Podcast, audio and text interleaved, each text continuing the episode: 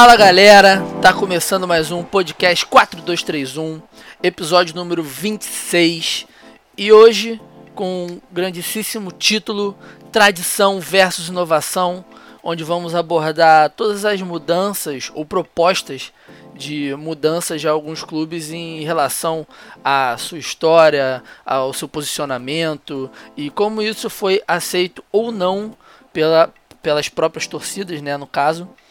E, enfim, eu sou o Vitor Gama e comigo, do outro lado do oceano, sempre, Igor Roale. Bom dia, família! Estamos gravando no dia 8 de novembro de 2018. Você tá ligado que esse cinco... maluco é daqui de Niterói, né? Esse cara que faz Eu tô ligado áudio. nisso, eu tô ligado nisso. Só... É, é, é, support your local friends. É. Tem que suportar, tem que apoiar quem é nosso amigo. É isso aí mesmo. Então, Faltam apenas 53 dias por fim desse ano tenebroso. Mas em compensação, hoje, além do Dia Mundial do Urbanismo, é comemorado também em diversos locais e países o Dia Feliz, Vitor. Então, eu peço encarecidamente que mantenham a energia desse programa lá em cima. Então, o aniversariante do dia também se preocupava com a felicidade de todos os seus companheiros dentro de campo, porque ele se preocupava muito mais em ajudar na briga do que jogar futebol. Pois Hoje, é. faz anos o maior pugilista que o futebol brasileiro já conheceu.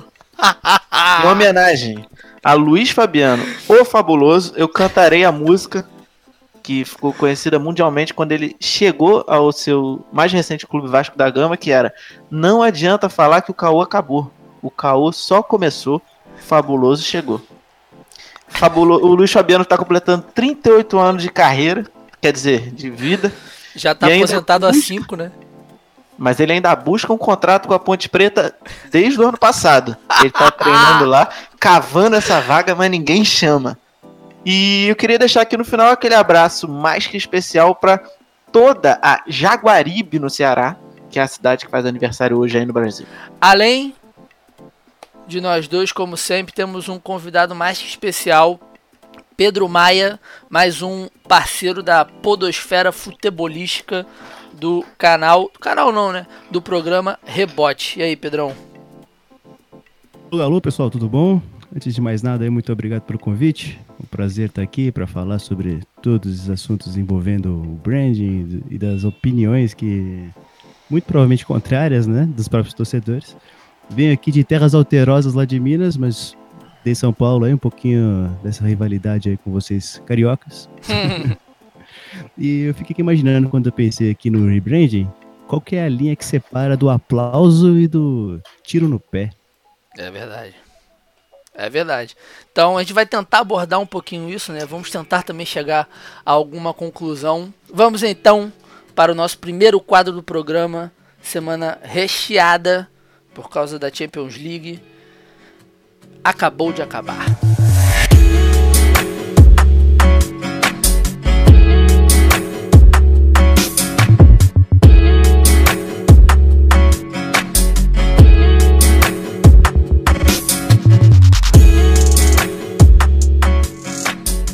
acabou de acabar essa semana para compensar da semana passada que a gente pulou porque não teve absolutamente nada. Dessa semana a gente vai dar uma acalmada, um clima mais tranquilo e vamos falar de grupo em grupo, né? Porque já foram quatro jogos, já foram quatro rodadas dessa primeira fase da Champions League e vamos começar pelo pela pior campanha da Champions League até o momento, o Mônaco do grupo, no grupo A, né? Obviamente, vamos de grupo em grupo. Grupo A, Mônaco 0, Clube Bruges 4 em Mônaco. E Thierry chegou, Thierry chegou tem quanto tempo, Gão? Cara, eu, eu, acho que é o primeiro jogo dele de Champions, ele também não pode ser responsabilizado por essa claro porrada. Pode. E Mauro pela César campanha... não aceita. Mauro César não aceita. Ah. E pela o, o Mônaco tá sendo uma decepção no ano, né? Porque o Mônaco é o penúltimo colocado do Campeonato Francês e é a pior campanha da Champions League até o momento. Mas vamos botar fé aí que Thierry Henry vai salvar esse time do da degola do é, Campeonato Francês, porque Champions não dá mais. Engraçado que temporada passada o Mônaco era o time do. Temporada passada ou retrasada? Que era o time do Mbappé, Bernardo Silva. Sim. Sim. Mendy. Era um puta time, perdeu as principais peças. Não acho que seja um time ruim ainda, não é o melhor time do mundo, mas também não acho que seja um time para ser o 19 francesão. Não, cara, era um time que tinha muito, teve muito investimento, né, na época do Falcão, na época do Rames, é um time que foi injetado Isso. muito dinheiro, mas que com Uhum. o passar do tempo isso para os investidores não estava sendo é, favorável, eles não estavam tendo Eles retorno, ganharam, começaram a... ele- eles eles começaram a tirar a grana. francês, né? Sim, sim, aí logo depois, logo depois do Campeonato Francês que eles ganharam, os investidores já pararam de tirar dinheiro do clube, e aí é Pararam isso. não, aquela começaram a limpa. tirar dinheiro. É, sim. é, pararam de injetar dinheiro no clube.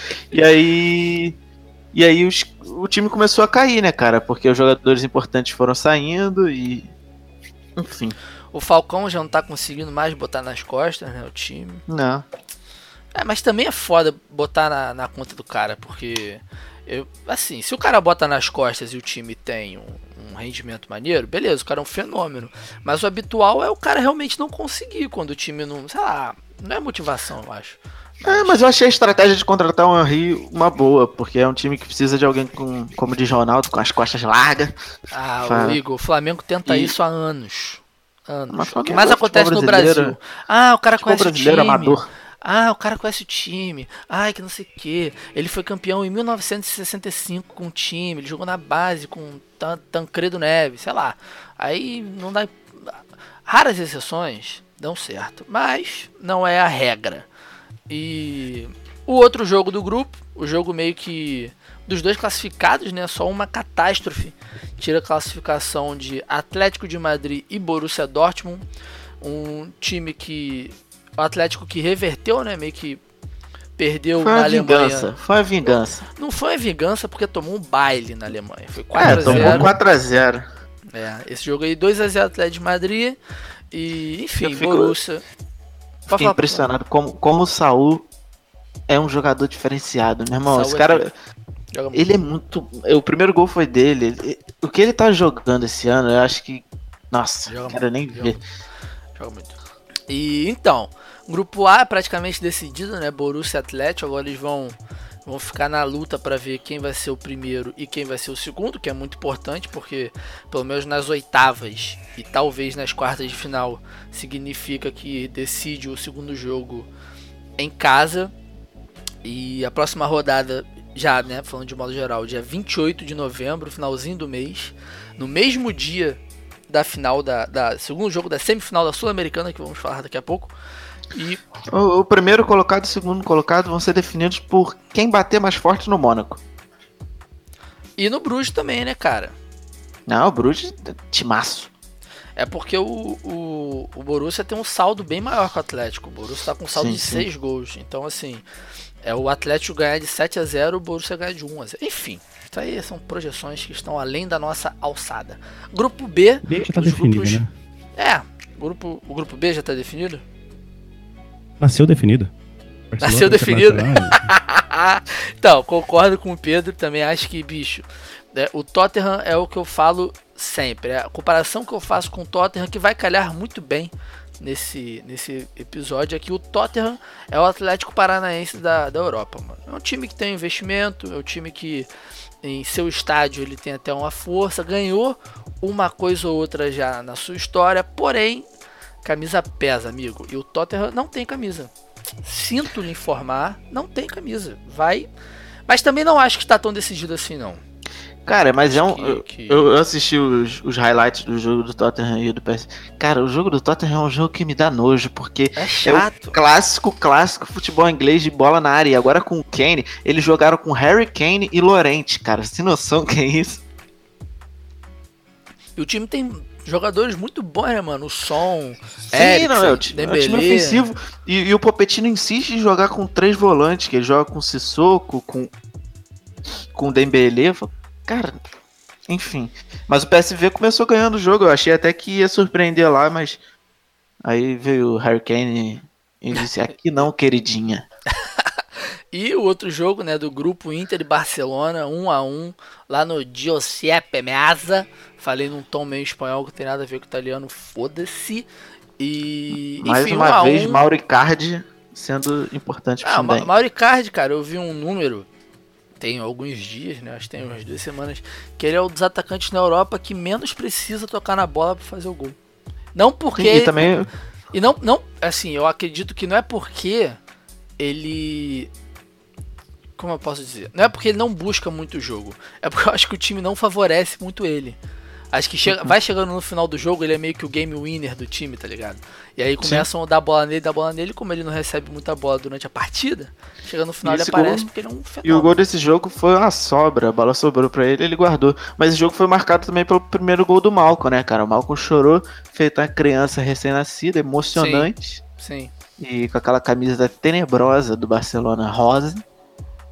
Mas Fica aí o registro pelo primeiro gol do Malcolm. Grupo B, Barcelona 10 pontos, Inter 7, Tottenham 4. Tem mais 6 pontos em jogo aí. Praticamente o Barcelona só precisa de um empate para se classificar. Próximo jogo do Barcelona é contra o PSV lá na Holanda. E eu acho que é o jogo que define o segundo colocado. Tottenham Internacional lá em Wembley, finalzinho do mês. E cara, pra, pra quem tá acostumado, né? Eu gosto de um pouquinho de caos. Então acho que eu dou pro Tottenham esse jogo aí na, na, na, Inglaterra. E tudo fica resolvido entre Barcelona e Tottenham, Inter e PSV. Provavelmente a gente vai. A gente acha né, que, o, que a Inter ganha do PSV na última rodada, mas só para dar aquela emoçãozinha, né? Deixar o grupo um pouquinho embolado. Aquela coisa não linda. Ter, não, não vai ter essa emoção toda que tá esperando, não. não. Acho que Cara, os dois ganham os dois. É, também acho. O Barcelona Porque... já tá classificado, pronto, né? Porque é, o Tottenham. Um pontinho, tem... né? Ah. Ele pode empatar, mas tem que tirar 10 gols de diferença. É, caraca, pode crer. O saldo é muito maior, né? O Lucas não é tão bom assim, não. pode crer. O cara dá reserva no francesão, cara. Não vai resolver na Champions. Cara, mas o Lucas, eu acho que a gente podia até fazer uma hora um episódio focado no Lucas, porque, assim. Não, porque, cara, é muito estranho. Ele sai do São Paulo, ele chega no, no PSG jogando pra caralho, seleção brasileira, aquela pompa toda, aquela moral toda. Aí beleza, primeira temporada, temporada de adaptação, né? Tem jogadores que se adaptam rápido e tem jogadores que realmente demoram um pouco, ok, normal. Só que a partir daí, o PSG traz Lavezzi, traz esses cara pica aí e o Lucas não consegue render. Ele sempre começava, né, a temporada muito, muito, muito bem, inclusive essa, que, que ele tá começando. É, ele foi, ele foi eleito o melhor jogador da Inglaterra. É, no, no mês de, de agosto, agosto, acho. É, agosto. primeiro mês. E, cara, sei lá, não sei se acomoda. Sei lá, eu acho que na França, no final da passagem dele na França, ele deu uma acomodada, sabe? Porque aí. Porra, é muito frio. Salário alto e banco confortável. Não, porque, porra, porra também. Poltrona. Depois, depois Com certeza o banco lá é aquecido. Com certeza, ah, o banco é cacete. É. Óbvio, é. Mas depois de Pô, Lavezzi, tá quentinho. Ibra... Porra, Vitor, você tá quentinho no banco ali de reserva, ganhando o dinheiro que ele tava ganhando. Duvido é. você entrar no campo pra, pra jogar bola com frio. Eu não ganhando nada, eu não ganhando nada, fico em casa tranquilo. Imagina eu ganhando o que ele ganha. Então, você acabou de fazer um podcast sobre o Lucas, viu? Não sei se você percebeu agora, mas você já contou a história dele, cara. Acabou o episódio. Não, sacanagem, coitado dele.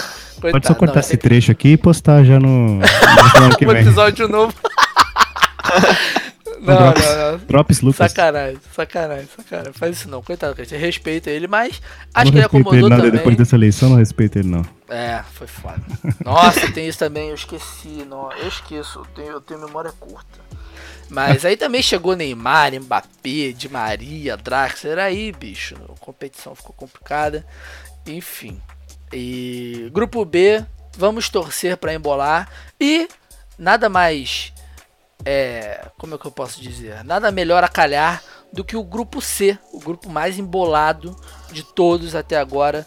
Napoli com 6 pontos em primeiro lugar, Liverpool com 6 pontos também em primeiro lugar, porém com a diferença de Rapaz, a diferença de que o Liverpool perdeu um, é, é, sei lá, tá estranho essa tabela. Paris Saint-Germain em terceiro com 5 pontos, Estrela Vermelha que se reergueu, né? Na, na competição com 4 pontos. 2 a 0 em cima do Liverpool lá na Sérvia, o que a gente já tinha salientado que o Liverpool ia sofrer para jogar no Maracanã sérvio e não deu em outra 2 a 0 e o outro jogo que foi um joguinho meio borocochô, Napoli 1, PSG 1, lá na Itália também no estádio São Paulo, o que eu gosto muito, né? grupo completamente embolado, todos ainda podem se classificar, porque seis pontos em jogo, o primeiro colocado com 6, o último com 4.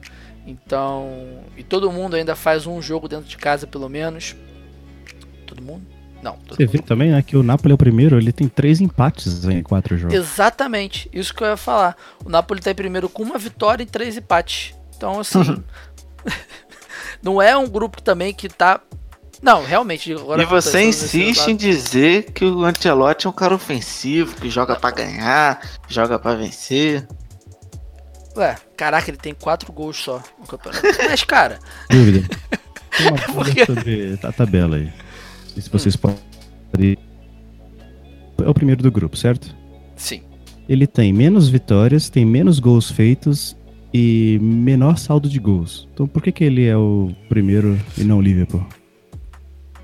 Porque talvez. Porque a matemática não é a ciência Direto, exata. confronto direto, confronto direto. O, o Napoli ganhou do Liverpool no primeiro jogo. E não teve o segundo ainda, complicado. entendeu? Maravilha, foi simples e rápido. E grupo C, né? O grupo embolado, que a gente tá falando pra cacete aqui. O próximo grupo, grupo D, Porto Schalke 04, Galatasaray e Lokomotiv Moscou. O grupo que também já tá semi-definido, né? Porto com 10 pontos, Schalke com 8 pontos. Porto que passou o carro em cima do Lokomotiv É, 4 a tem- 1 Tem uma história também trágica sobre esse jogo. Diga. Que Marega fez até- dois gols. Não, Marega fez um. O Fez que um. já é um absurdo, porque ele tem quatro jogos, três gols. Isso não faz o menor sentido. Porque esse cara não sabe jogar futebol. Mas. O meu problema foi que eu, como todo turista, todo turista é o quê? É burro. E se engana. E eu fui empolgado que eu descobri no universo. O universo que me dá mais satisfação, que é o universo da internet. É onde não tem nada de errado, tudo é perfeito assim como a vida no Instagram, eu descobri que estavam vendendo ingressos pro jogo da Champions League a 10 euros. Eu falei, doideira. Saí correndo até a sede da Super Dragões, que é a torcida organizada do Porto, e era lá onde estavam sendo vendidos os ingressos. Eu falei, porra, um jogo de Champions League aqui, pra quem não é sócio, é 50 euros, sei lá, 60 euros. Os olhos E- da cara, né? É, eu falei, 10 euros, me vê três. E de fato, Hum. comprei três pra mim, pra minha namorada e pra amiga da minha namorada. E aí, Ué, Fui- Fernanda fui- tem amigas? tem uma amiga aqui. E eu fui Ah, todo tá. empolgado até o nosso amigo Sérgio contar que eu tinha arranjado três ingressos pra Champions. Aí eu falei, Sérgio, arranjei três ingressos aqui pra Champions, só que eu vou na Super Dragões, você acha tranquilo? Aí ele pegou aquele balde de realidade, que é a vida real, jogou na minha cara e disse: Não, não, você não vai. Aí eu falei: Então eu não vou, porque o Sérgio estava me explicando que é, as claques aqui, se você não conhece ou não tem uma boa referência dentro da torcida que possa te dar um amparo, é melhor você se manter afastado. Então, eu, como sou um jovem obediente e como o Pedro estava me falando aqui em off, tava chovendo muito. Se eu fosse, imagina apanhar na chuva. O único bom é que eu ia poder chorar e ia disfarçar e ia falar que é chuva. Quer saber? É, mas também você também não foi porque você não tá acostumado com a coisa que chama torcida do Flamengo. Eu já Então, fui também é- no jogo do Flamengo e eu tive a audácia de comemorar um gol do Boa Vista no meio da raça. Não, Mas eu era jovem e não sabia o que eu tava fazendo. É, exatamente. O problema da torcida do Flamengo é que eles brigam entre si comemorando títulos. O que pra mim é a coisa assim, ó. Bateu o recorde quando. Das duas vezes que eu vi isso, tanto em 2009 quanto em 2014. 2014. É, 2014. Na Copa do Brasil. Cara, assim, enfim. Mas é bom que aprende também, né, Gão? Que o barato sempre sai caro no final das contas. Exatamente. Mas falando mais 2014 precisamente do Galo? jogo, Só por vocês ainda, naquele 4x1. Então o Flamengo foi campeão em 2013. Não lembro. Cara, o Flamengo não ganhou título tem tanto tempo que eu nem lembro mais. Mas sendo o mais 2013. preciso e direto sobre o Flamengo jogo, foi 2013, desculpa te interromper de novo, Igor. 2013 Flamengo, 2014 Galo. Não Nosso sei. representante da Galoucura está aqui conosco. Ele me, me- ele me, alertou. me corrigiu, alertou rapidamente. Mas falando do jogo, cara, o jogo do Porto foi um, um jogo bom, mas um jogo bem previsível, né, cara? Porque o time do Ah. Lokomotiv ainda não pontuou também né, na Champions. Um- tem um lance bizonho, que foi o lance do o cruzamento de algum russo da vida, pro grande Ederzito, que é um, um, um, grande jogador que o Pedro, nosso amigo, adora. Que ele hum. foi chutar, ele veio de canela, eu acho que ele jogou a bola para trás. foi bizarro, bizarro. E é o que eu tava. É como tava, tava chovendo tanto, cara, que o jogo é aquele jogo meio, meio corrido, sabe? Porque tá chovendo, mas o Porto aparentemente, como eu estava falando, aqui no Porto, precisamente, chove todos os dias, então eles estão acostumados a jogar no campo assim. E vale ressaltar o, o, quarto gol, né? Que foi o gol do Otávio, que foi um, petardo que acho que foi o Alex Telles. Acho que foi o Alex Telles que cruzou a bola, o Marega disputou ali no meio da área, a bola sobrou para trás, tinha um monte de gente na frente dele, ele deu um tapa com tranquilidade no canto direito do goleiro. belo gol. O Lokomotiv também, que é o time do nosso craque da Rússia, o Fedor Smolov, Fedor. que essa, que essa temporada não está jogando futebol praticamente. E grupo D já resolvido, Porto e Schalke estão classificados. Mesma história do grupo do Borussia e do Atlético de Madrid, vão só decidir quem vai ser o primeiro, quem vai ser o segundo. Próximo jogo já é o, o confronto entre Porto e Schalke lá em Portugal também. E Igor, se você quiser ir, ver se você se adianta um pouquinho, né? Não, já não, não tem ingresso mais. Aí é foda. Só então, na torcida, mas aí agora já tô ligado que melhor não. Grupo E do nosso amigo Sérgio, que vamos falar primeiro o jogo do Bayern, né? O, ah, tô me embolando todo aqui. Grupo E, Bayern de Munique primeiro colocado com 10 pontos, Ajax com 8, Benfica com 4 e o AEK Atenas com 0 pontos. Não é fazendo que seja a pior campanha, né? Logo atrás do Mônaco. E, enfim, esse grupo também semi-definido, porque o Bayern está com 10 pontos, já está classificado, ganhou do AEK 2 a 0 em casa, normal. E o Benfica desperdiçou a oportunidade de ganhar o jogo dentro de casa contra o Ajax. E por isso também vamos ter a participação de uma sonora do nosso queridíssimo Sérgio, que vocês já conhecem, nosso fã que virou nosso amigo, que agora é parceiro de programa. Ele vai deixar aqui o, o, os, seus, seus comentários, não só sobre o jogo, mas também sobre a preocupação dele com a estadia do Igor em Portugal. Fala Igor, fala Vitão, espero que esteja tudo bem convosco. Obrigado mais uma vez pelo convite para falar um bocadinho sobre o Benfica e sobre esta jornada da, da Champions, não é? que terminou ontem para o Benfica, terminou de vez. Uh, acho que vai ser muito.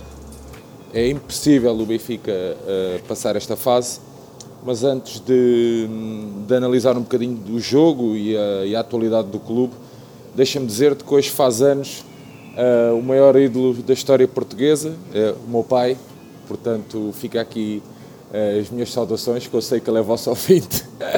e depois dizer que não percebo.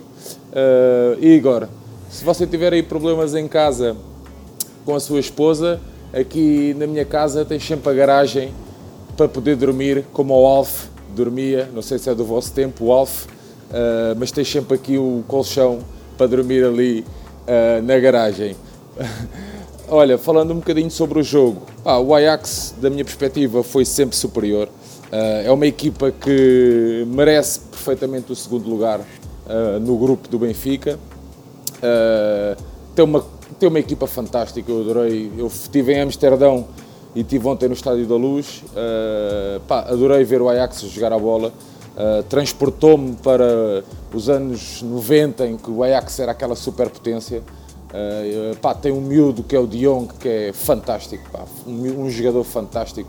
Uh, e espero que, que, se comece a dar o devido valor ao miúdo, porque carrega e faz jogar aquela equipa.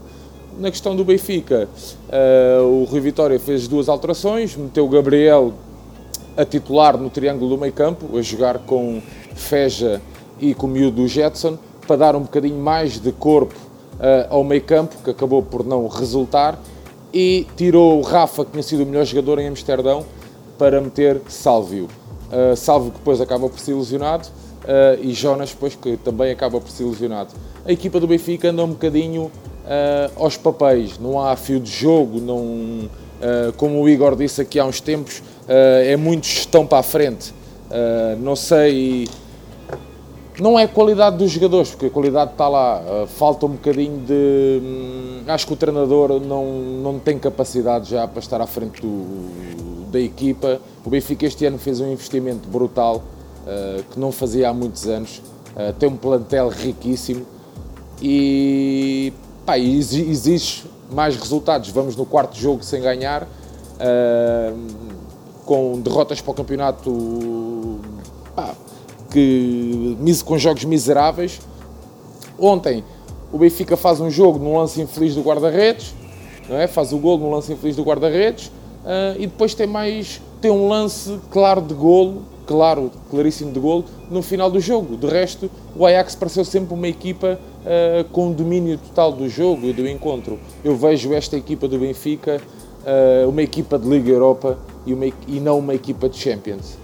Uh, por isso acho que o Ajax uh, vai, vai ainda nos dar, uh, vai nos dar, não vai nos dar, mas vai trazer muitas alegrias ainda este ano na Liga dos Campeões, espero eu. Falando um bocadinho da atualidade do clube, estamos a passar por uma altura complicadíssima do nosso clube, é o terceiro ano do Rio Vitória, do treinador Rio Vitória.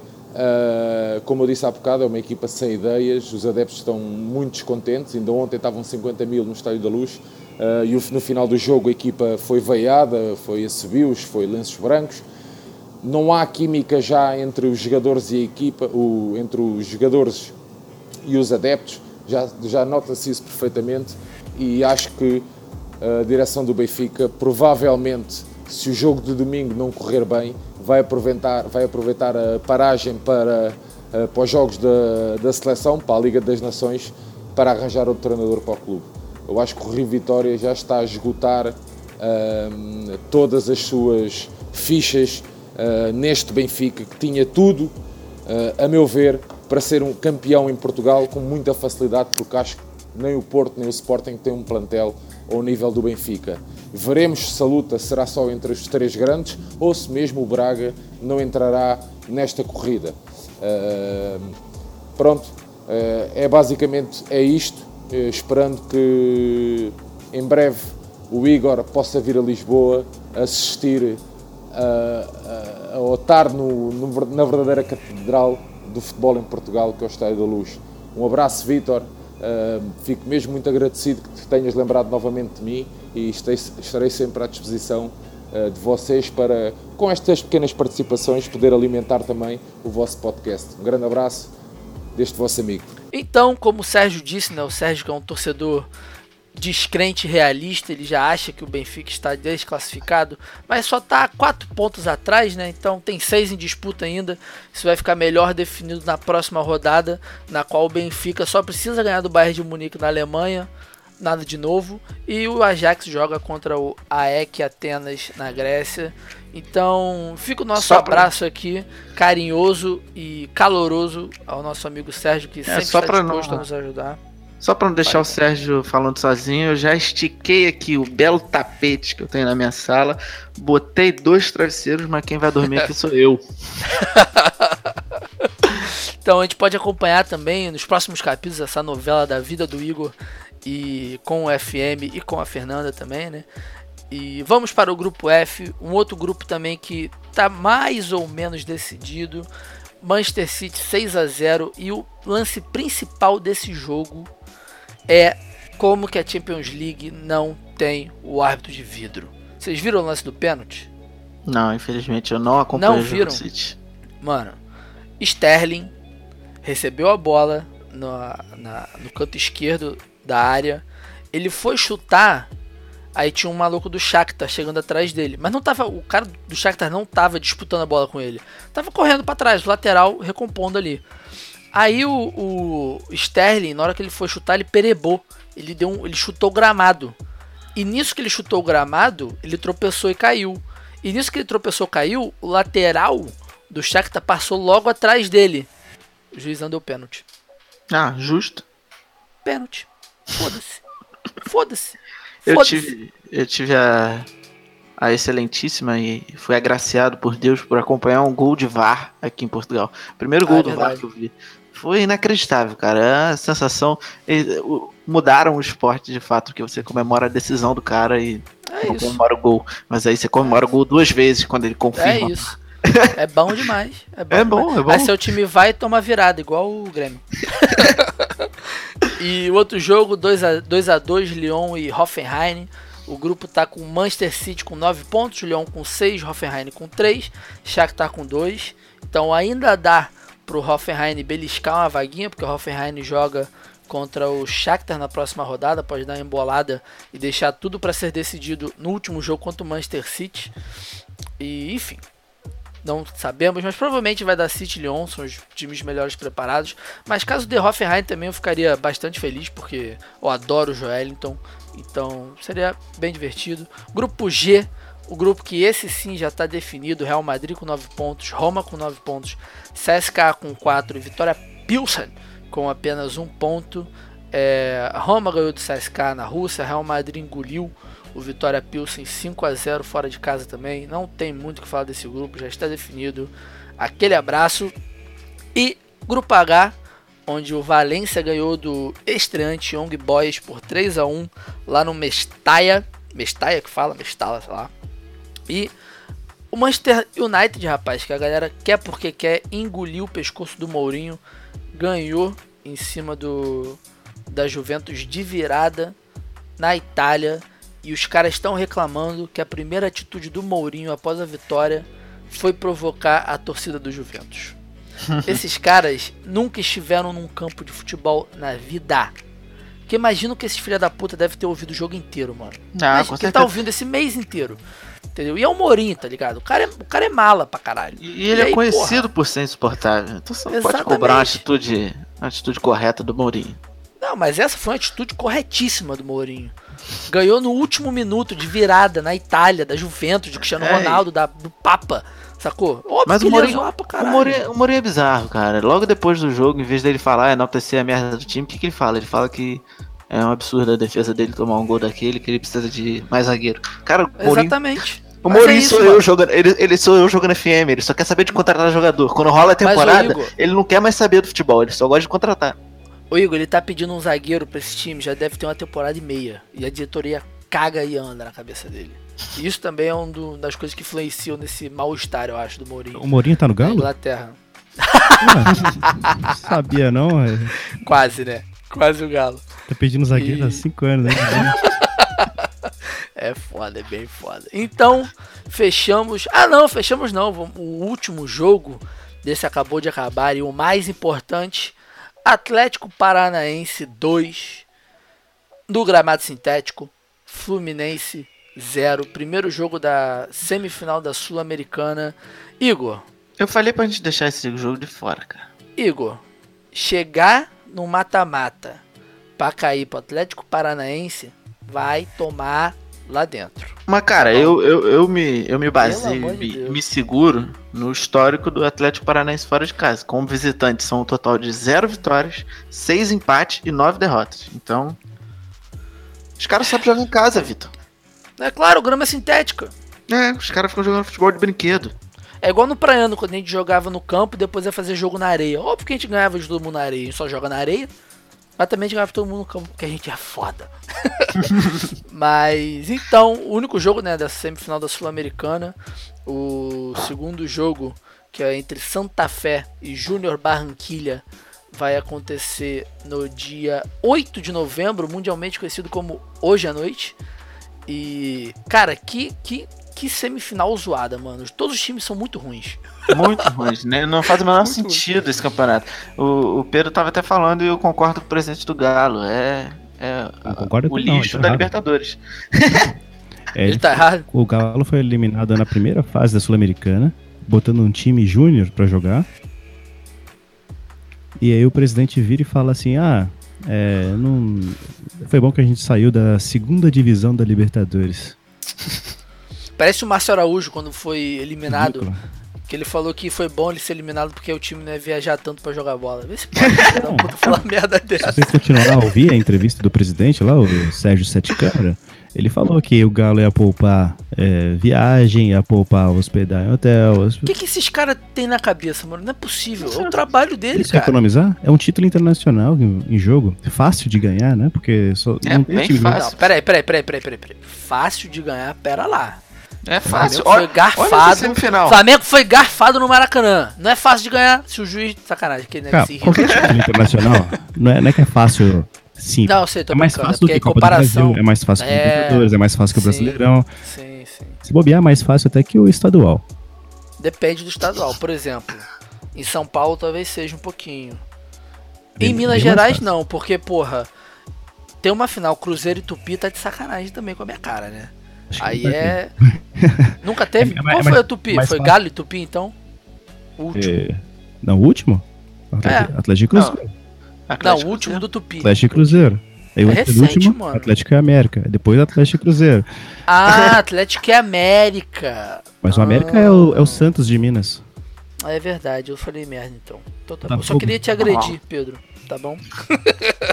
Tô agredindo, mas eu não, eu não me senti agredido, não. é Porque o Galo não tava em todas as finais. É verdade, é verdade. Galo doido. Eu é cara, eu outra. gosto do Galo. Eu- o título do Galo, eu comemorei como se eu fosse. Eu gosto de fazer isso também, né? Porque o Flamengo, o Flamengo sempre me ajuda, que ele sempre sai logo das competições. Ele sempre me ilude. Aí eu sempre torço pro time brasileiro, porque, mano, eu, eu gosto, é maneiro. Cara, em 2013, né? Que o Galo foi campeão da Libertadores, bicho, eu comemorava, assim, enlouquecidamente. Igual eu fiz com o Corinthians em 2012, com. Quem mais ganhou? Inter, enfim. Passado. Maneiro, eu, eu, te- eu tenho um apreço pelo Galo. Embo- eu- Eu tenho um apreço ainda maior porque esse ano o Galo deu seis pontos pra gente, né? Foi coisa linda. Não, nem, nem, isso não precisa ser lembrado. E, então é isso. Esse acabou de acabar. Que em off tivemos um milhão de pausas já, porque tudo resolveu acontecer agora. e vamos logo de uma vez, pelo amor de Deus, pra nossa queridíssima pauta.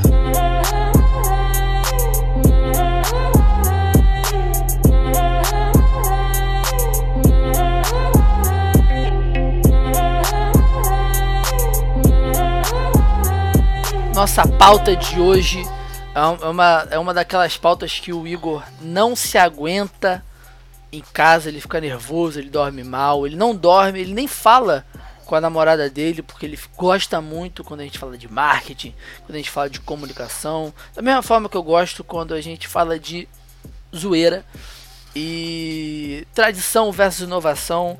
Eu acho que a gente já pode começar, né, pelo caso que tivemos como gancho, que a gente teve essa ideia, que foi a entrevista do diretor do, do Atlético Paranaense. Era diretor? Qual era o Presidente. cargo dele? Presidente? Ele é presidente do Conselho Deliberativo do Atlético.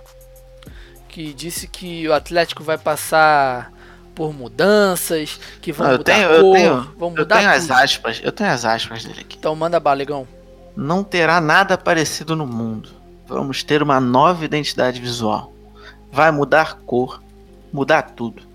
Quem falou que o Atlético tem que ser rubro-negro? Pode ser vermelho e azul. Qual o problema? E eu já te respondo, querido Petralha.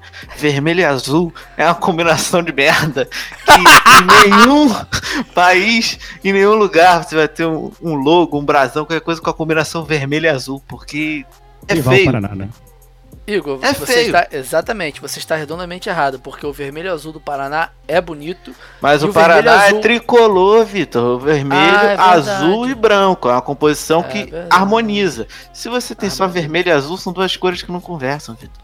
O Capitão como América não é vermelho e e azul também? Capitão, você vai, você vai defender Capitão América aqui agora.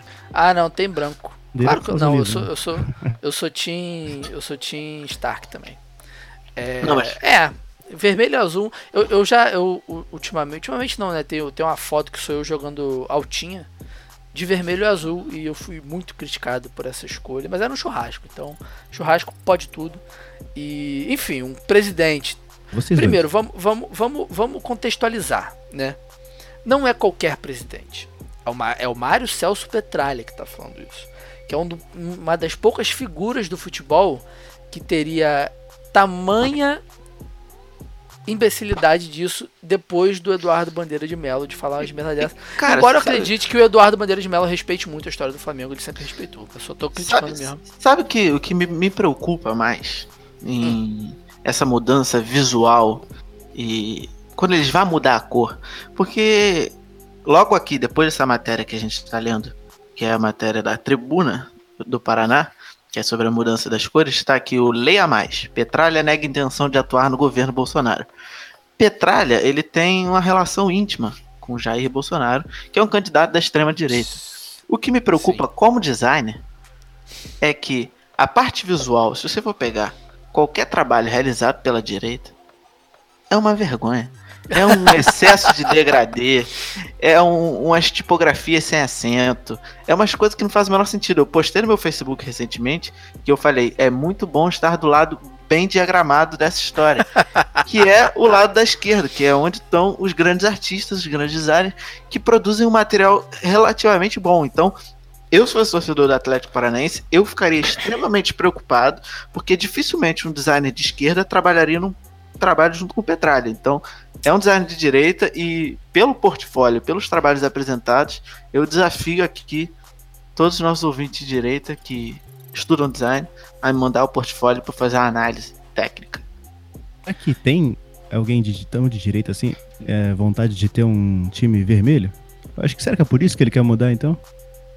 Será? É uma boa observação. É uma boa observação. Sei lá, isso Tá mais aí vermelho, vai mudar pra amarelo, vai mudar pra um, pra um camuflado, né? Militar, sei lá. Esse cara é esquisito demais. Apesar do nome, né? É verdade, Petralha.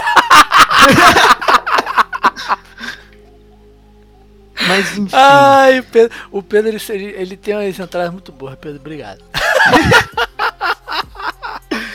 Mas, cara, eu, eu, eu gosto de pensar também que o Petralha é um cara meio explosivo também, tal qual esse que vos fala. Então talvez ele falou meio que por falar, tá ligado? Ah, porra, por que, que tudo tem que ser igual? Tá, Tô tentando salvar o cara que não tem salvamento, mas enfim, é o meu trabalho como jornalista. Mas sei lá, acredito que ele não vá mudar também. Ou ele só jogou pra ver o que aconteceria. E eu tô lendo uma reportagem aqui que eles pegaram o atual estatuto do Atlético Paranaense e no capítulo 2, referente a símbolos distintivos e uniformes, no parágrafo 3, está especificado, aspas, para a identificação do clube nas competições esportivas, no uniforme dos atletas deverão constar necessariamente as cores vermelho e preto. Então, se ele quiser mudar a cor, ele vai ter que mudar o estatuto do próprio clube. Mas o que mais me incomoda no Petralha é como o Atlético Paranaense mantém esse cara na presidência desde 1995, mano. É tipo o Eurico Miranda com o Vasco, tá ligado? É, ele agora é presidente do É, conselho, é mas presidente- tudo bem ainda. Ah, mas o cara que, pô, o cara tá desde 95, ele teve, teve aquela passagem do Atlético Paranaense de 2003, 2004, que foi vitoriosa e tal. Mas, mano, porra, o cara manda lá, costa quente, costa larga, é o que a gente tá falando do Henry, por exemplo. Ah, então, mas vamos, vamos, vamos traçar um, um paralelo que eu acho que é isso a pauta do, do programa, entre Sim. a inovação e a, a própria Tradição. tradição, dos clubes. É, a gente vai pegar um exemplo de sucesso, que pra mim, eu acho que ser, eu acho que ser o único opositor a vocês dois, porque, por exemplo, o case da Juventus, que pra mim é, é muito bom, mas que gosto grande também, ué. é, pra grande maioria dos torcedores da Juventus foi um absurdo você tirar o touro ali do símbolo. E, e toda essa mudança, que é uma mudança. Se você analisar isoladamente o caso, ah, era assim, ficou assim, você vai falar, ficou uma merda, não tem nada a ver com o time de futebol isso. Porque de fato não parece. Mas o contexto é, a Juventus, ela tem uma equipe de marketing forte para caramba dentro do clube que está pensando além do futebol. Isso que é muito interessante no time da Juventus. Sim. Essa marca da Juventus, ela não é feita apenas para estar estampada na camisa ou num cachecol, etc. do clube. É, a Juventus lançou em paralelo um time de esportes e ao mesmo tempo assinou um contrato fudido com uma. Eu esqueci a marca, mas também não vou falar porque não estão pagando nada pra gente de patrocinador de esportes nas costas, que é para atrair cada vez mais o público infantil e, e jovem, adolescente, E é uma marca que está crescendo, e essa marca é asiática, eles estão querendo atingir um novo público na Ásia. Então existe todo um, um embasamento e um estudo por trás do, do, da nova identidade da Juventus, que é o que eu acho que não vai acontecer na Atlética. Eu sinto muito mais como É, então. um O... movimento de um, de um cara soberano ali que quer promover alguma mudança, que eu não sei pra quê. Eu acho que eu acho que assim, o Pedro, até como torcedor do Galo, ele pode dar até uma outra uma referência a mais que a minha. Mas o, as mudanças de escudos nos times elas são normais, só que a gente nunca passou por isso, sacou? A gente nunca viveu nós como seres humanos de 20 e tantos anos, o- o- os clubes que a gente torce, Flamengo, o Flamengo mudou de escudo agora há pouco, mudou O Flamengo, CRF. sim, o Flamengo, o Flamengo teve um- uma, uma mudança de rebrand, mas eu conheço, foi o Fábio Lopes, que é um designer que é professor da PUC. Ele, flamenguista doente, roxo, ele, eu sigo ele no Instagram. Ele agora que estão construindo o CT e postando coisas Sim. novas, ele tá retweetando tudo, ele tá muito feliz, porque imagina pra você, Acabou torcedor, o CT, pô, finalizou, eu acho. Imagina pra você, torcedor, ter o seu trabalho ali. Cara, eu não consigo exatamente. imaginar. E, e foi um trabalho muito mais de afinamento. Eu conversei com ele, É, tive a oportunidade de isso. ouvir algumas entrevistas dele também. De. Porque o, o, o- marketing do Flamengo e, e a- e a- o manual da marca do Flamengo era muito confuso. A marca era usada de uma forma aqui, uma forma ali, tinha uns traços. É, Ela era muito né? bagunçada. Exatamente. Ele tornou tudo uma coisa só, ajustou uns traços e tal. Ficou muito mais clean, muito mais. Sei lá, moderno, mas não fugiu tanto do tradicional, que é o escudo. Que, que na verdade, sim, sim. o escudo do Flamengo que a gente está acostumado é aquele brasão. Agora É. tá voltando. E isso é uma prática que tá rolando.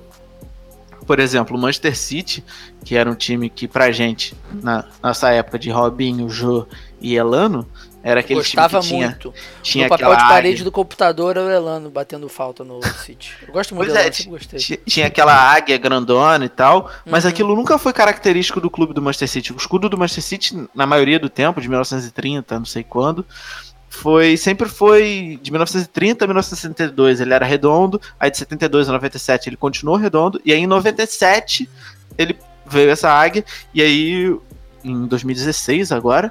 Eles voltaram com esse escudo redondo, com a caravela, É. com a rosa, que é algo de 72, sabe? Não é uma mudança drástica, como foi Sim. da Juventus, que é algo totalmente novo do zero, Sim. que é uma releitura, mas que deu certo pra caramba. Eles fizeram, se eu não me engano, eles fizeram uma ação que os torcedores que tinham esse escudo de 1997, o da Águia, é, tatuados, eles tatuariam um novo em cima.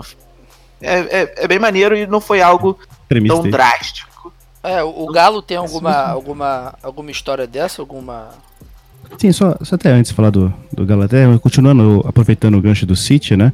É porque Sim. essa mudança do City ocorreu também porque teve um, um grupo, né, de investidores, eu acho que é o IL Group, eles são acionistas majoritários do Manchester City, no Melbourne City, na Austrália, e no New York City. Sim. Então, eles resolveram padronizar os times que eles Sim. são sócios, né? Então, se você E vê todos os, parecem. os três são redondinhos, Mesma família. Os Ah, os escudos, né?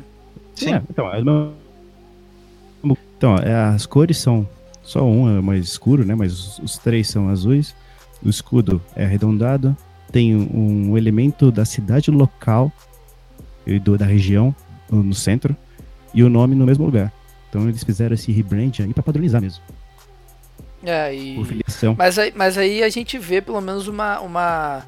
Nesse grupo que você citou do Melbourne, do New York e do City, você vê que eles, eles seguem uma linha, né? Por mais que sejam diferentes, você consegue encontrar, encontrar fatores que são parecidos, né? E pelo que a gente vê do Petralha, ele realmente ele quer fazer. É porque a- tem duas coisas que acontecem, eu acho. As pessoas elas não estão acostumadas com mudança desses padrões de tradição, sacou? Então, tipo, mudar um escudo, mudar um emblema, mudar uma, uma, uma forma de alguma coisa ser feita. A gente, a gente é, vive a vida inteira reconhecendo padrões e esses padrões algumas vezes mudam. Só que também pode acontecer desses padrões serem uma cagada, como são alguns outros casos que a gente vai citar daqui a pouco. Então, a, o problema que eu acho dessa declaração do Petralha é que tá muito mais próximo de ser uma cagada do que ser algo melhor pensado, algo Exato. melhor alinhado, como foi da Juventus, como foi. Esse, esse do Flamengo não foi uma mudança de ó, meu Deus, mas também foi O do Flamengo uma- foi um alinhamento. Alinhamento, é, foi uma, uma Não, atualização. É diferente de inovação, atualizaram, ponto. A Juventus também, né? Foi uma atualização, mas foi uma atualização do Sim. zero. E eu acho, eu acho que o, o fator Juventus não, não. Por exemplo, no, no início foi muito pesado, porque de fato foi uma mudança muito brusca. É, é algo que chama de fato a atenção e assusta pra quem é realmente tradiça pra caralho, entendeu? Mas, por exemplo, o campeonato italiano, ele sempre foi. Isso é tradicional, isso é mais tradicional até que os próprios escudos. Que eles jogavam sem o escudo na- no uniforme. Eles só jogavam com a bandeira da Itália e tal. Se for pegar por exemplo, a Juventus tinha a bandeirinha da Itália, porque eles têm o número X de títulos, eles botam um brasão. E, e algo que os torcedores, eles têm essa noção de que eles amam um clube, eles não amam um escudo, um Sim. presidente, alguma coisa. E, e isso na Itália era muito mais palatável para as pessoas, sabe? Não, mas eu, aí eu acho que, que que essa questão da Juventus, essa questão do clube, tudo bem, mas logo no início teve muita essa discussão, né? Porque, cara, Juventus é conhecida como a velha senhora da Itália. Então, tipo, eles têm uma, uma, uma tradição muito, muito, muito, muito, muito grande. E torcedores que ainda permanecem lá, são ativos e tal. Então, quando eles pegam algo e, cara, foi do. Não foi da noite pro dia, mas eles realmente transformaram a porra toda. Tudo, tudo, tudo, tudo. Então, você, sei lá. É que o caso da Juventus é um, é um case de muito sucesso, sabe? Eu acho que dá pra comparar melhor, por exemplo, com o escudo do Atlético de Madrid, que é um escudo que não me agrada. Entendeu? É um escudo que, tipo. Tá pegando maçã? É, sabe? Tipo. Sei lá, parece. Sei lá, mano. Nem consigo ter uma opinião formada, mas. Também não foi algo que. que Mas visualmente mudou me agrada. É, é, se você for pegar, o Barcelona agora passou, o Barcelona a partir do ano que vem, eu acho que já vai ter um escudo novo. E é, é, é, uma, é toda uma onda minimalista que o design passa de você menos é mais. sacou? O Barcelona, o Barcelona, o próximo escudo, por exemplo, não tem mais o FCB. É o- praticamente o mesmo escudo sem o FCB. E as linhas é, não, tem, não tem contornos em preto dentro, é- ele é muito mais clean. É uma parada muito mais soft, Oi, muito mais. O quê? Eu tô vendo aqui o escudo, parece que é um escudo de Comic Sans. Sabe? O do Barcelona? Fonte. É, o novo. Tá feio. É. Não, eu gosto, cara, porque é uma parada. Parece mais clássico, sabe? Parece algo mais. Porque se for Ah. pegar os escudos antigos do Barcelona, eles eram muito Não. assim, eles não tinham o FCB. é, é, exatamente, é o minimalismo. Menos é mais, então. Eles Na- na tentaram trazer camisa- isso, eles tiraram, eles tiraram os contornos pretos, se você for ver, só tem ali na bola. Eu, eu acho que. É porque me agrada. Toda mudança, e se ela é bem pensada e bem estruturada, eu acho que ela sempre vem pro bem. Não, na, na, na camisa ficou bonita. Na camisa ficou bonita, mas a foto só ficou feia. a foto só do escudo não, não ficou muito eu, maneira, eu não, mas. estranho um pouco ainda. É, é, mas é que eu tava falando, né, cara? É reconhecimento de padrão, né? Então, a gente, a gente tem que se acostumar, porque não é algo que, que dependa muito da gente, né? Nesse Mas- caso, o padrão tá ali. O, o escudo É. do Barcelona foi, mudou do primeiro pro Sim. segundo, mudou muito. Só que se manter a linha do tempo, ele é praticamente o mesmo escudo, passando pelo, pelo processo de Atualização. Atualização. afinar as arestas ali, digamos assim, né? Moldando aos pouquinhos, mas é o mesmo símbolo. Que nem, por exemplo, do- que nem você falou agora há pouco lá pra falar do, do Atlético. 20 tinha um símbolo que era só o CAN, né? Essas letras, né? C-A-M. E, mas logo já nos anos 30 já ficou o escudo que a gente conhece até hoje. Com o tempo se ajeitando. Só Até deixando mais redondinho, colocando, Sim. pintando mais certinho. E assim, foi. É, porque depende muito de como é aceito também, né? Não pode ignorar a torcida. Então, assim, se, sempre vai ter a crítica, sempre tem um- um- um- uma parcela que vai criticar e que não vai gostar. E que É, a gente, a gente tem etc. um. Temos um case onde a torcida foi muito importante nesse processo de Porra. mudança, que é o case do Cardiff, né, cara? Não, mas isso aí é bizarro. Isso aí é, do... isso aí é o que o Petralha quer fazer, por exemplo. É, é o que eu acho, é impor alguma coisa acima de- dos torcedores, que foi o cara do o, o milionário malaio lá. Acho que foi 2013. acho que sim, 2013, Tem muito tempo 2014, não, é, por aí. que, o, que esse milionário, que era o maior investidor do Cardiff, que é um time inglês, o Cardiff, que tradicionalmente é um time azul, que sempre teve aqui uma andorinha no meio do escudo, que ele começou a querer investir no mercado asiático, que é aonde ele nasceu, no caso. E- 2012, Gão. E, Foi isso, 2012. e ele, e ele quis transformar o time em vermelho e colocar um dragão, porque conversava muito mais com o público asiático. E na época ele disse que 80% dos torcedores estavam satisfeitos e se 20% não estavam, era só parar de torcer pro Cardiff. Senhora, é. Só que aí, só que aí em Ah, 2015, em 2015 o Cardiff, por pressão dessa torcida que deve ter enchido um pouco o saco, voltou a ser azul. Mas cara, profissionalmente falando, o escudo do Cardiff, o, tanto o vermelho quanto o- esse azul de agora, ele, ele é um reflexo de muitos dos meus trabalhos no início da minha carreira como freelancer, cara. Porque quando você é sério, quando você trabalha com? Porque quando você trabalha com quando você trabalha como freelancer na área do design, você, por exemplo, eu tinha um péssimo hábito que eu aprendi tomando algumas porradas da vida. Que eu, eu o Vitor sabe, o Vitor recentemente pediu pra eu fazer o trabalho dele do podcast, do TCC dele. Eu sou um cara, quando eu tenho a ideia, eu sou muito rápido. Então, às vezes eu tenho mais de uma ideia. Então, às vezes eu apresento, eu, na época, apresentava tipo três logos pra uma pessoa. E aí o que acontece quando você apresenta três logos pra uma pessoa? Ela vai gostar da cor de uma, da fonte de outra Exatamente. e da linha de outra. Aí o que, que ela pedir o fala? quarto. Não, ela fala. Pode misturar, que a gente chama no design de Frankenstein, que é o que é essa logo do Cardiff. Se você for pegar a logo vermelha, ela tem um dragão, ela tem uma linha azul em volta para manter o azul que a torcida queria, e embaixo tem um passarinho pequeno. E aí a torcida reclamou e aí voltou. Voltou como? Com uma linha vermelha em volta, um dragão pequeno.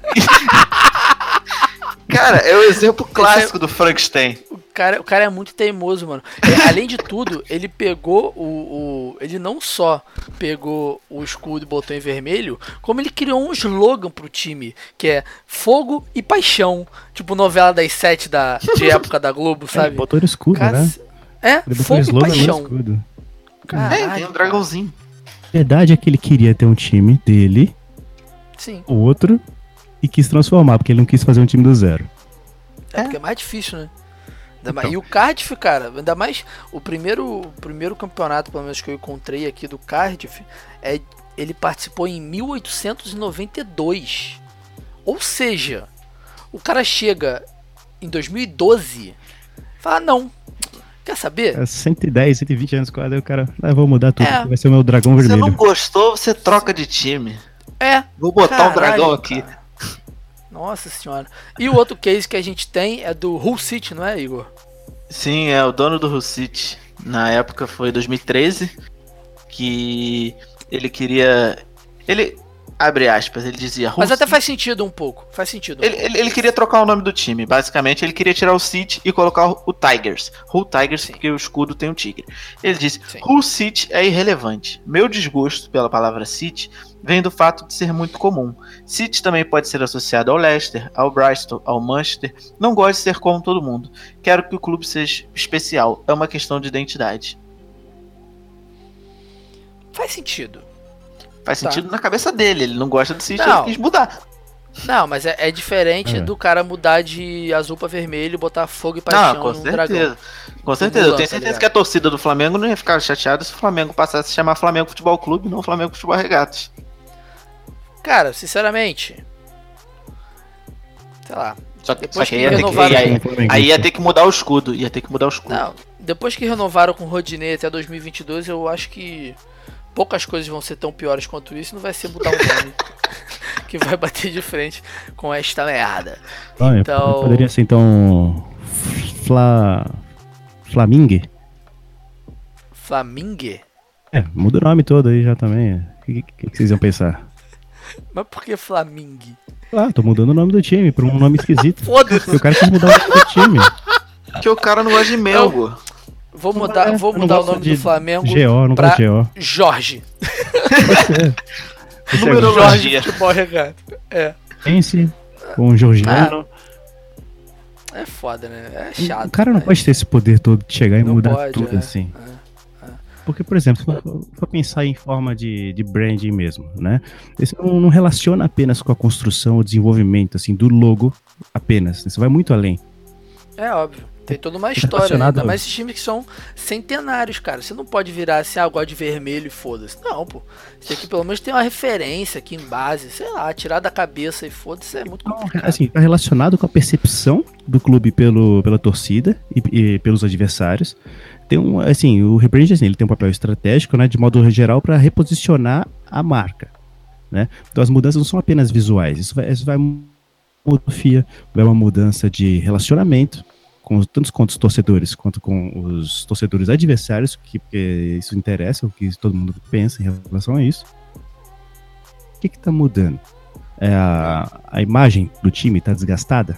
Como que ficou desgastada? Né? Porque a, a marca está ultrapassada? Tanto assim? Ultrapassada? A marca de um clube? Centenário?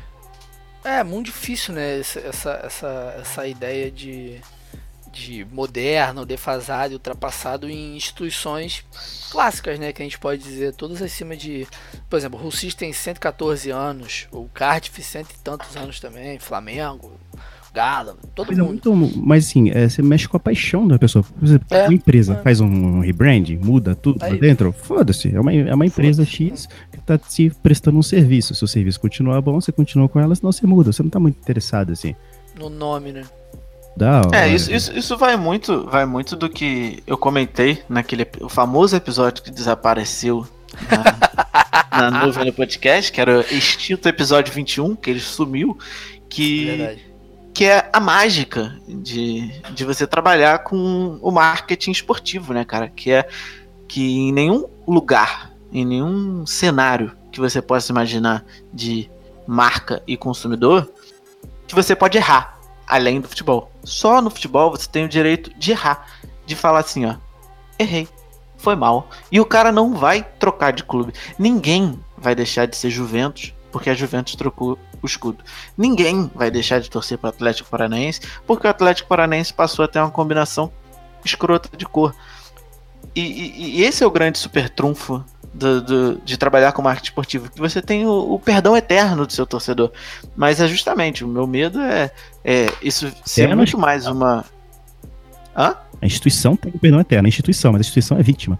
Ou agora, o perdão para as pessoas que estão fazendo isso no clube, acho que não tem, não. Não, sim, eu tô Cara. dizendo o torcedor. Ninguém, ninguém vai deixar de torcer pro time porque existiu uma mudança. Talvez torça com um pouco mais de raiva só. Não, é, sim. pro cara que tá lá. Pro time, o time é vítima. É, o clube eu, a torcida, eles são uma coisa só. Esses caras que trabalham no clube, eles vêm, fazem a besteira e vão embora. Quem fica é, é a instituição e a torcida. Assim como. Foi essas mudanças. É, o que fica, é o que leva, é o que cresce, é o que faz tudo pro clube é a torcida, inclusive é o que dá dinheiro ser, pro né? clube. É motivo de é ser. a torcida. Então, enfim, acho que acho que esse caso do a matéria inclusive que eu abri para ler do do Petralha, né, sobre isso do site esporte.ig.com.br. Logo abaixo sobre isso tem a seguinte foto, a foto do Thiago Nunes. É, não, foto do Fernando Diniz e o mesmo Petralha comparando o Fernando Diniz com o Pep Guardiola. Então, assim, é. Sei lá, cara. Esses Dá caras. ver que, que o cara não entende muito de futebol, né? É, esses caras que. Os caras. Eu tô, eu tô vendo. Não sei se cabe muito agora, mas talvez caiba. Tô vendo. Comentei mais cedo, né? O All or Nothing sobre o Dallas Cowboys do, da NFL. E o, o manager do time, o Jerry Jones, ele é essa pegada aí, mano. Ele é mega Sim. milionário. Sim. Tipo, o case, o case dele como gerente, ele pegou uma empresa de 190 milhões e transformou numa empresa que hoje vale 4 bilhões de dólares. É o maior clube, é o maior valor de um clube em, em todos os esportes juntos no mundo. Mas ele, ele influencia basicamente em tudo dentro do, do campo. E isso é coisa de maluco, isso afeta o time, o time não tem o resultado esperado. Isso até foge um pouco do, do, da parte de mudança de nome, mudança de cor e mudança de tudo, porque ele, ele deixou isso muito claro, deixou, sempre deixou isso meio intacto, assim, a identidade da, do time. Mas em um lugar que é muito Mas... comum isso, né? Porque lá nos Estados Unidos é normal, por exemplo, um time mudar de cidade. Sim. Lá é muito normal. Muito normal. Cidade Ainda muda. mais no futebol americano. É, exatamente. Ah, não, Mas imagina aqui no aí- Brasil, o Flamengo vem pra São Paulo e muda o nome. Como? Ia ser ruim pra São Paulo porque o Flamengo ainda continua tendo a maior torcida, né? Isso que é foda. Pode ser, mas a torcida do Flamengo do Rio de Janeiro fica como? Nossa, o time eu ia saindo- ficar putaço. Nossa, tá maluco. Tá maluco, eu crio uma vida inteira de tradição indo no Maracanã pra do nada. Então, Ah, vamos jogar em Curicica.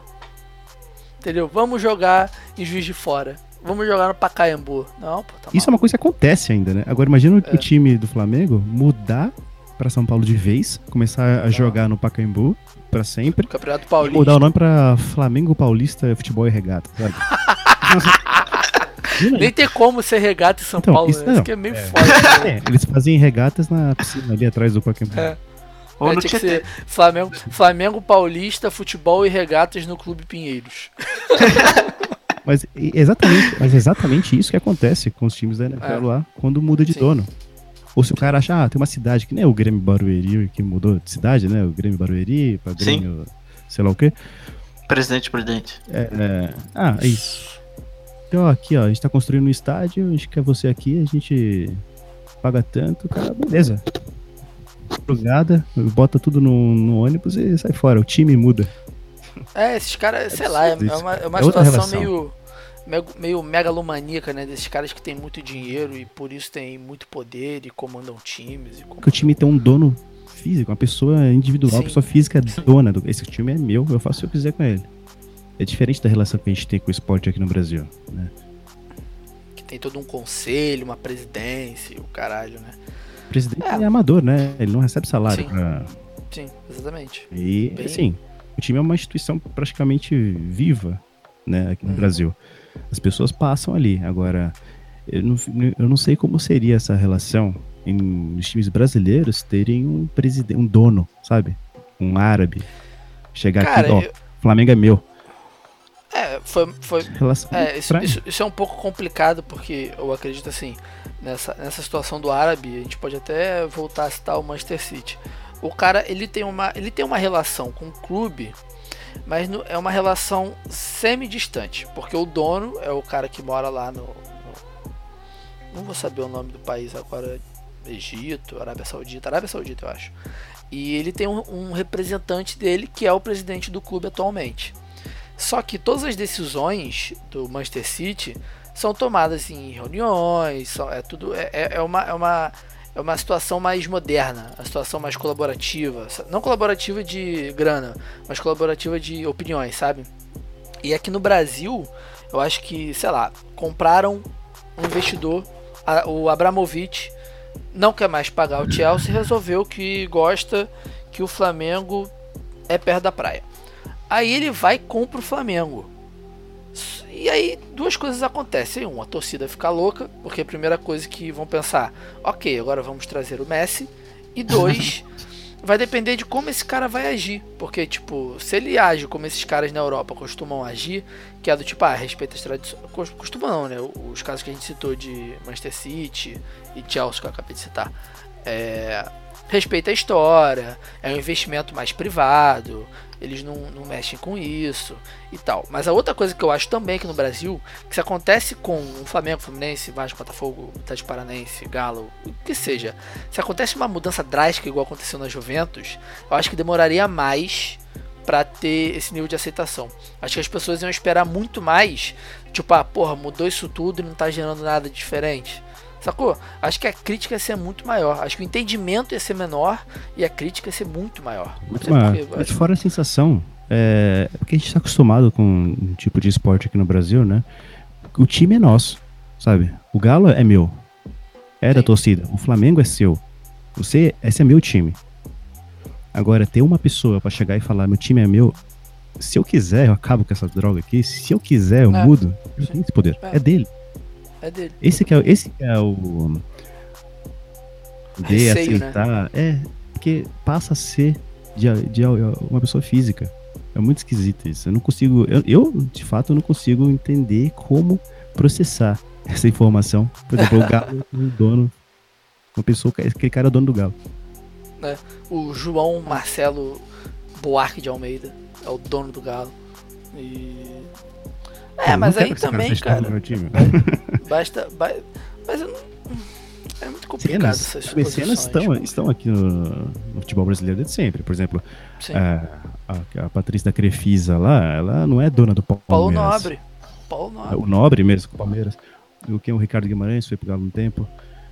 É, essa galera que Celso injeta dinheiro no time, são torcedores que injetam dinheiro no time, né? Sim. Não tem um, não tem esse, o, o poder de um dono. Entendeu? É, Então, eles vão ter. o único- o- acho que o único poder que eles vão ter são esses poderes assim jurídicos, sabe? Ah, pô, se não cumprir tal, sabe? Ah, multa vai ser bizarra. Ou vocês vão 50 perder. milhões. ou- Eu quero É, 60 não, ou- daqui dois anos. Ou vocês vão perder o ou acho que o Paulo Nobre, ele tinha, não era poder, mas era assim, os jogadores, sabe, contratava, não tinha uma história dessa? É, ele tirou dinheiro do bolso dele mesmo pra contratar gente e tudo mais. E- Ah, mas é o seguinte, né? Ele tem uma situação à parte porque ele é um torcedor muito mu- bilionário, né? Sei lá quanto dinheiro ele tem. Mas ele é um torcedor que ele, ele deu dinheiro pro Palmeiras e não. Mas a maioria dessas pessoas que injetam dinheiro em clube é porque quer o dobro depois, ou quer muito mais. Por exemplo, a MSI, quando chegou no Corinthians em 2005, trouxe o Tevez, trouxe o Mascherano, trouxe essa galera, quebrou o time depois, né? Tanto que resultou dois anos depois no rebaixamento do time. E até hoje o Corinthians é meio mal das pernas, né, cara? Ele, ele... É engraçado, porque esse caso do Corinthians, ele é rebaixado, e após rebaixar, quando ele volta pra Série A, ele desanda a ganhar tudo. E Libertadores, Então, Mundial, se Brasileiro. reparar, o Corinthians antes de cair, ele tinha um. Ele tinha um sistema de jogo que era muito mais ofensivo, né?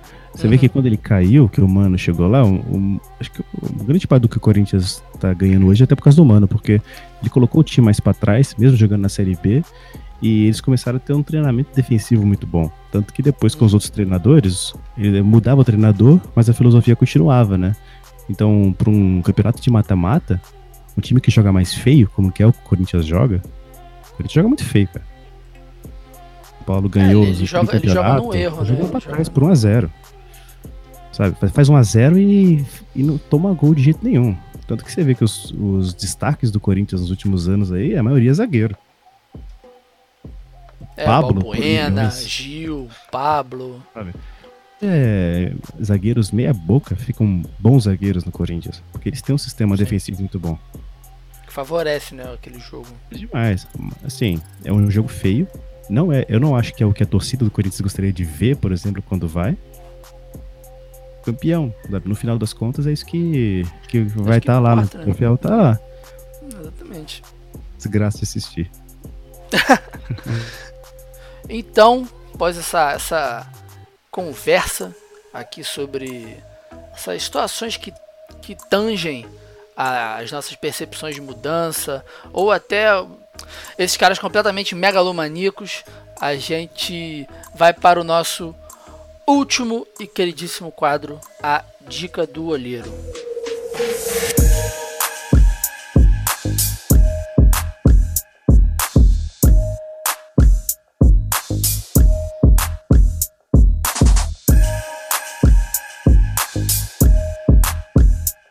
Nossa dica do olheiro do nosso 26 episódio vai começar com o Igão. Fala, Igão. Bom, como a gente estava comentando aqui em off, e já, já aproveitando para dar um gancho pra galera ir no podcast do Pedro, que vem coisa sobre futebol americano, eu aqui em Portugal não tô conseguindo assistir nenhum jogo. Nenhum jogo mesmo, porque dificilmente passa. Primeiramente, tem poucos bares aqui que passam jogos. E quando passam, não são. Eu já vi bar passando jogo de vôlei da Polônia, mas eu não vi futebol americano. E a única forma de eu me manter atualizado é que eu tô escutando bastante o podcast do Antônio Curti e do Eduardo Micelli, que é o Pro Futebol Cash, NFL no, no Pro Futebol Cash, que ele sempre mantém atualizado, falando um pouco da rodada e tal. E a minha dica, tentando manter sempre uma dica aí da Podosfera. E você, Pedrão? Qual a sua dica? Dica. Bom, primeiro é um alto jabazinho, né? Rebote podcast aí. Pra Óbvio. vocês. A gente fala de Sempre. futebol aí de uma maneira mais histórica, né? Tipo história dos clubes e, e assuntos gerais. E vamos começar também os projetos de falar de outros esportes também. Mas por enquanto lá no feed você vai achar só do futebol brazuca. a minha indicação aqui é de um podcast, não é de esportes, né? É, chama Projeto Humanos. É um Do storytelling. Oi? Do Mizaki, qual é o nome dele? Do Anticast. Isso. É, é muito legal. Ele é como se fosse um documentário em formato de áudio, né? Sim. São reais sobre pessoas reais. Então são os casos que acontecem aí, é muito bacana, vale a pena conhecer. Então, é, esse, esse, esse podcast ele começou a quarta temporada agora, né? Deve ter uma semana. E realmente é muito, muito, muito maneiro, é muito interessante, né? Pesado. E exatamente, exatamente é, exatamente o que o Pedro falou. São histórias reais de pessoas reais. Então, assim, é, é, acho que se você quiser ouvir antes de dormir, você vai ter uma noite bem reflexiva, né? Vai pensar em muita coisa da né? vida. É, exatamente. É, é Fazendo outra coisa. tem uns que são bem pesados. Então, a minha dica dessa semana vai ser o primeiro livro, acho que vai ser a série toda, né? Que, que eu gosto muito, que é o nome do primeiro livro é O Homem que Não Amava as Mulheres, da, da, da série Millennium, do Stig Larsson. E cara, é, é uma pegada assim. Os filmes, tem um filme, né? Os filmes americanos que são um lixo, é uma merda, não vale a pena ver, porque não é que distorce a história, mas deixa, deixa. Tem umas cenas pesadas que as pessoas falam, nossa, que cena pesada. Só que no livro é assim, 100 milhões de vezes pior. E aí você chega é pra ver o- o filme depois do livro, você acha que é um filme da Disney, por exemplo. É o filme do Daniel Craig, né? É. Que é, o zero- é uma bosta. Eu acho o filme uma bosta. Sim. Mas tudo bem. Sim.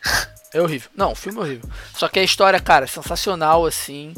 E lançou agora o quarto livro, né? O Stig Larsson faleceu em 2012. Só que aí um pedido da família para um grande amigo dele para continuar a série. E o quarto livro também, que não foi ele que escreveu, ficou horrível. Que também vai lançar o filme agora, mas não é essa a minha dica. Então, fica por isso mesmo. Stig Larsson, série Millennium. Comece, né, pelo primeiro livro, óbvio, O Homem que Não Amava as Mulheres. E, enfim, esse foi o nosso 26 episódio.